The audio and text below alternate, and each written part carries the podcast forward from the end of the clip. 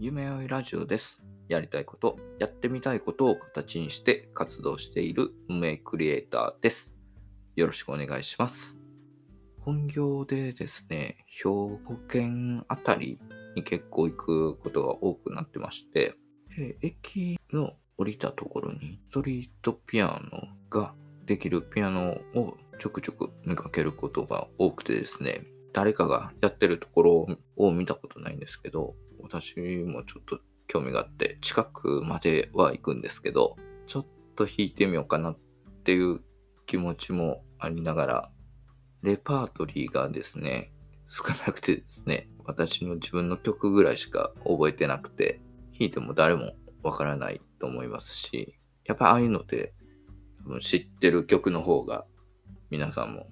盛り上がるんだと思うんで、で、いつもそこで、やっぱりやめとこうって諦めて何もせず立ち去るんですけど、なんかちょっとやっぱり弾いてみたいなっていう気持ちが強くなってきてて、最近あれなんですよ。ピアノ教室も休ませていただいてて、で、家に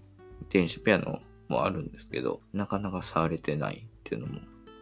あったんですけど、練習を今日から再開させていただきました。で、練習してる曲はですね、x ジャパンさんの曲なんですけど、前からこの曲は弾いてみたいなっていうのがあって、それを今、今っていうか今日から練習開始しました。どのタイミングで弾けるかわかんないですけど、必ず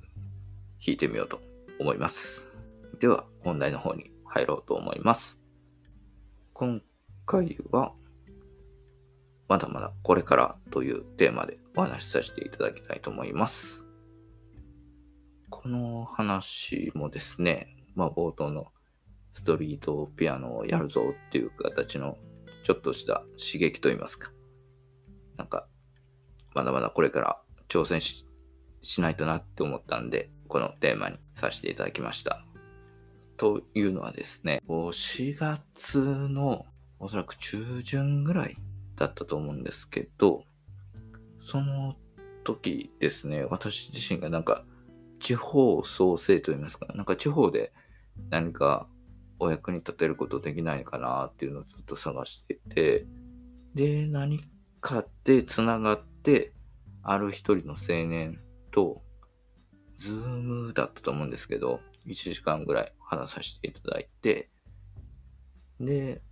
そこからなんか一緒にやっていきましょうっていう話になったんですけど、おそらく今の段階で話だけして、まあ、進んでなくて、お互いが多分忙しすぎて、進めてない状況ではあるんですけど、地元で、で、都内の方に、まあ、仕事で来てたみたいで、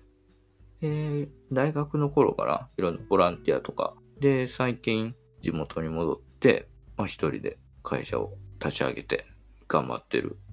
っていう話を話させていただいてて、僕もまだやったことないんですけど、クラウドファンディングで、まあ、目標を達成したりしていて、まあ、すごいなって思って、いろいろ施策のやり方とかも教えてもらいながら、すぐに1時間渡ったんですけど、そういう方と話すのがすごく久しぶりすぎて刺激になって、いやーまだまだこれから頑張っていかなあかんなっていうのをメラメラと来たので、少しお話しさせていただきました。やっぱり地元でなんか帰って、なんかやるって本当素晴らしいなと思いました。最後に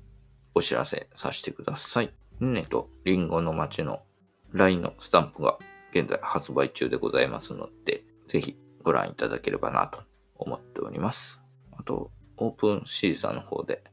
NFT の販売もしておりますので、そちらもぜひ覗いてみてください。